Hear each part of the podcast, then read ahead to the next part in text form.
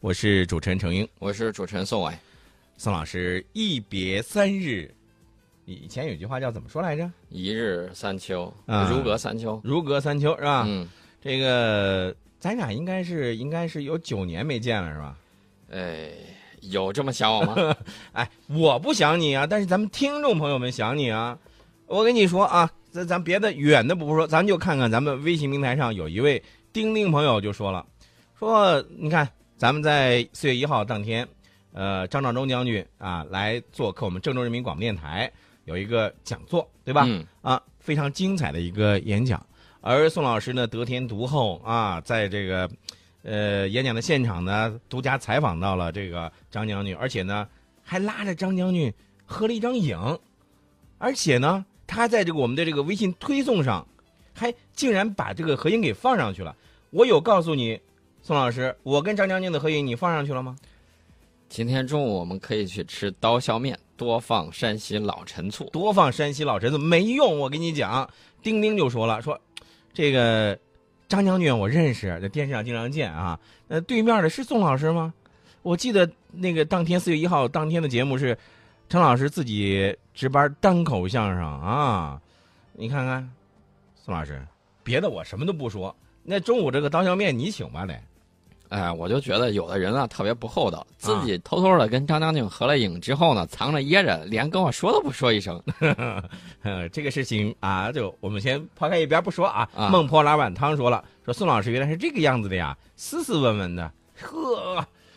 您什么眼神儿啊？宋老师斯斯文文的，我我我哪一点我也没感觉到宋老师斯斯文文的呀？这个孟婆喝碗汤这位朋友呢，其实这个程老师的后头那句话我们就不说了啊，在底下经常是这么说我的。啊，这个孙月清也说说，哎呀，没有得到和张将军合影的机会，真是非常遗憾啊。是这样的，其实我们都说，很多的时候，呃，很多的军事发烧友、爱好者啊都希望呢能够和张将军呢能够合影，能够呃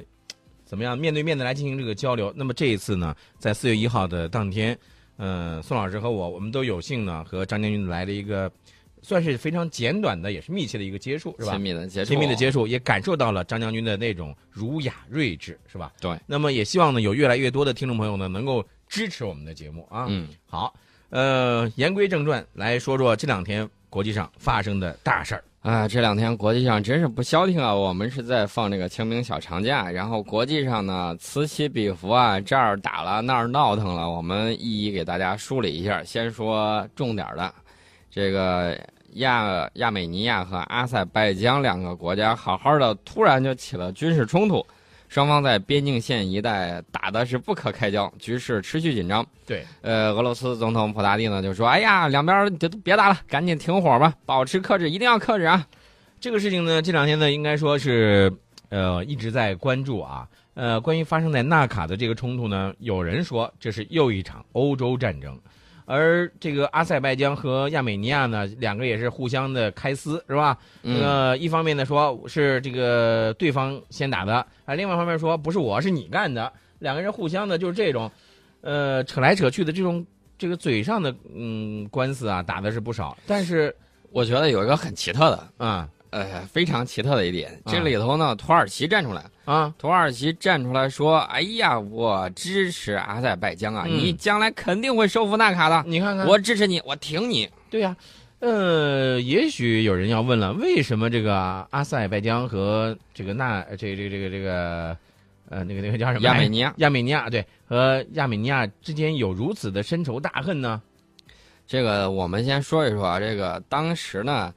呃，纳卡地区是在阿塞拜疆的这个西南部，嗯居民大多数呢都是亚美尼亚人。嗯呃，刚才说到当时的时候，脑子一转，其实我是想先说苏联时期的。苏联时期的时候，纳卡呢是阿塞拜疆的一个自治州。嗯到一九八八年，纳卡要求说我要并到亚美尼亚里头，因为大部分都是亚美尼亚人嘛，对。导致该州这个呃阿族和亚族的这两个族之间就嗯爆发了武装冲突。大家想一想，苏联时期那么强大的这种军事实力，嗯都把他俩捏得不到一块儿去，两边互相看不对眼，他还是在这个苏联的这种加盟共和国。嗯呃，苏联解体之后，这阿塞拜疆和亚美尼亚两国为了争夺纳卡就爆发了战争。亚美尼亚呢，这个比较的能打一点儿，嗯就占领了纳卡及其周围原属于阿塞拜疆的部分领土，就等于说把纳卡全给占了。占了之后呢，这个打到水平高，然后又把周边又多占了一些。嗯那么在九二年的时候，俄罗斯就倡议说，呃，欧安组织呃就是那个欧洲安全与合作会议，它是现在欧安组织这个前身，就成立了十二国组成的这个明斯克小组。嗯，呃，俄国、美国还有法国这三个国家，呃，是这个小组联合主席国。从此之后，有关纳卡问题的不同级别谈判都在明斯克小组框架之内陆续举行，但是谈判到现在也没有实质性的进展。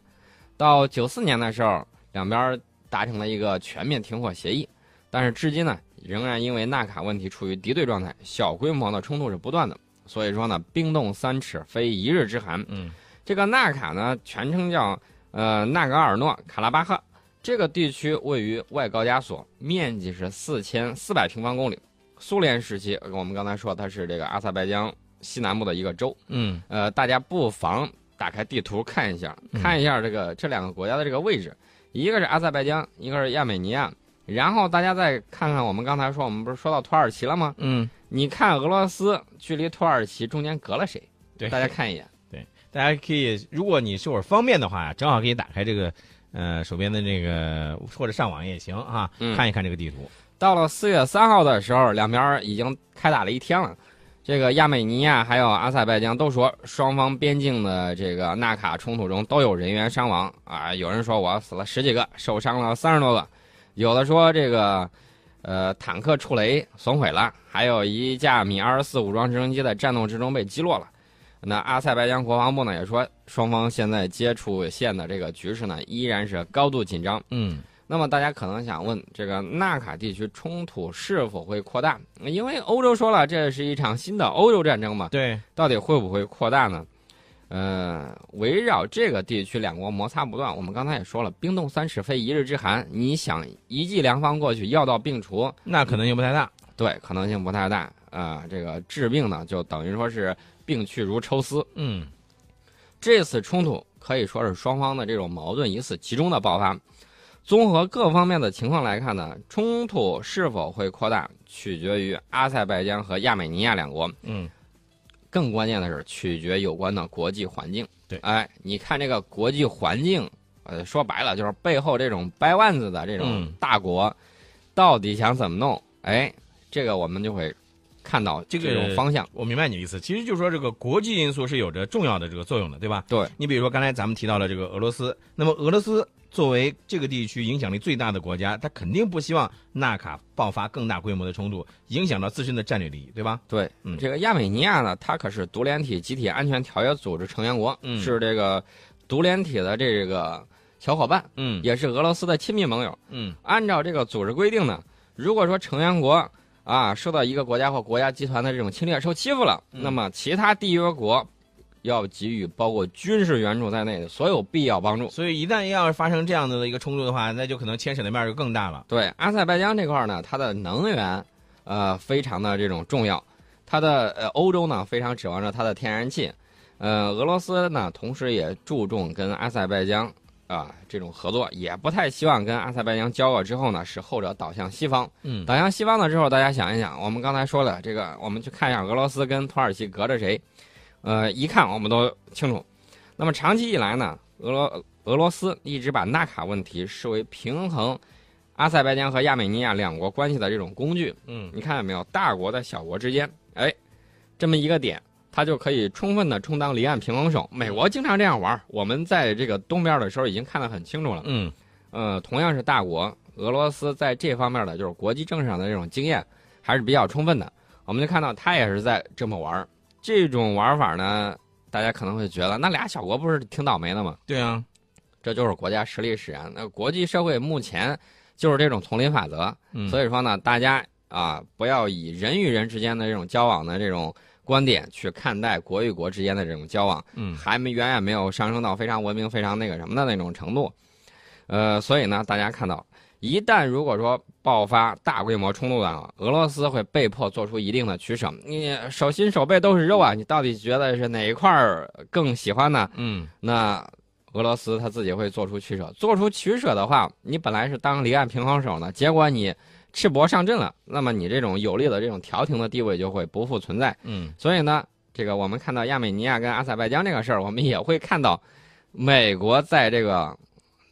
南海，在南海他在那儿赤膊上阵，大家会大家其实觉得，哎呦，美国又宣布要怎么怎么样了。嗯其实我觉得这简直是可笑啊，非常可笑！你见过哪个老大如此赤裸裸的光着膀子跑过来的啊？叫小弟来，小弟说好好，大哥你上。嗯，呃，其实你刚才你做这个分析啊，我就在想，这个里头，呃，包括前一段时间这个克里他会见这个阿塞拜疆的这个总统，他就说，他说他这个对于纳卡地区这个冲突呢，他也不希望它升级，对吧？就从内心来讲，他不希望这。但是你刚才也提到另外一点，就是既然背后的这一些大国，比如俄罗斯，比如说美国，都无异于让纳卡地区的冲突升级，那是不是意味着纳卡地区这个矛盾解决起来，虽然说是遥遥无期，但是呢，呃，也不会范围太大。呃，作为一个复杂的历史遗留问题，想要彻底解决的话，可能性比较小。但嗯是针对这种紧张局势呢，普京他已经敦促双方立即停火，保持克制。嗯那么俄罗斯呢，也不愿意放任纳卡冲突走向失控。还有一个，呃，不能算国家啊，嗯算国家联盟的这种，呃，欧盟。嗯欧盟呢，它其实它在这里头也有相应的利益。我们嗯刚才说了，欧盟一直指望着阿塞拜疆走这个天然气往欧洲去，嗯我们已经看到俄罗斯跟乌克兰交恶，然后欧洲就有点儿苦了。嗯，怎么苦呢？就是一到冬天，呃，俄罗斯说我威胁要断气，然后欧盟就说：“哎，别，咱俩让让步，这个天然气你该给我还得给，不然的话我过冬不好过呀。”嗯嗯，所以呢，欧盟也在想，这能源被俄罗斯捏着鼻子也挺不舒服的。嗯好，我去找阿塞拜疆去。所以说呢，他希望阿塞拜疆搞一个南部天然气走廊，嗯直接把天然气输送到欧洲。所以，欧洲从能源安全的角度，他也不希望，也不支持任何一方在这个地区挑起军事冲突。实际上说白了，一切的一切，最终的根结在哪儿呢？还是能源的问题，对，对吧？还是呃不，这个阿塞拜疆跟这个亚美尼亚是能源的问题。，对。呃，跟其他国家这都不是能源的对问题。对对对，我就是说这个意思。你说这个阿塞拜疆和亚美尼亚这个，因为要争夺这个能源，或者说，因为我们都知道，一个能源对一个国家来说是非常重要的。呃，阿塞拜疆卖这个最近几年的这个生活收入水平还是挺高的。嗯但是阿塞拜疆要求亚美尼亚从纳卡地区完全撤军。亚美尼亚呢，作为纳卡地区的实际占有者，不会轻易做出妥协。那我吃到嘴里头的肉，我肯定不愿意再吐出去啊！嗯双方多年积累的这种敌对情绪，短期之内是很难释放的。嗯呃，到了这个又过了一天，这个纳卡地区武装说，亚阿两国仍然在交战。虽然当天早些时候，阿塞拜疆的这个国防部说，单方面停止了在纳卡地区对亚美尼亚的这种军事反击行动。嗯早上刚说完，然后下午了，这一帮子就说我们还在这儿打着呢， 压根儿就没停火。嗯对对对对，呃，大家在战时的时候也要注意到一点，在战时经常会有各种各样的消息，有时候呢，他打的是舆论战，呃，为了是什么目的呢？嗯迷惑对手。嗯他说我停战了，我我不止这个阿塞拜疆啊，嗯呃，有的说啊，我停战了，我要搞和平啊什么之类的，突然他给你来个左勾拳，或者来给你来个右勾拳。嗯，然后你要是中招了，那你就中招了；你要是没中招的话，那说明你躲过去了。啊，但是这种说起来啊，我觉得这个像亚美尼亚和阿塞拜疆两个国家，呃，出现了这种情况下，应该说引起了社会各界，就是国际社会的一个关注。 对，现在这个世界各国呀、都在呼吁啊， 都在呼吁说，哎呀，你俩保持克制，千万别再打了。嗯，呃，这个磕磕碰碰也就算了，大打出手实在没有必要。对，伊朗呼吁的，哎，大家发现没有？中东的这几个博弈的大国，嗯或者说地区大国，嗯都在这事儿里头有一定自己的这种表态。伊朗就说啊，别军事对抗啦，嗯保持克制，因为这他们都怕什么呢？都怕这个一旦打起来不可收拾，自己的这种战略利益需要调整。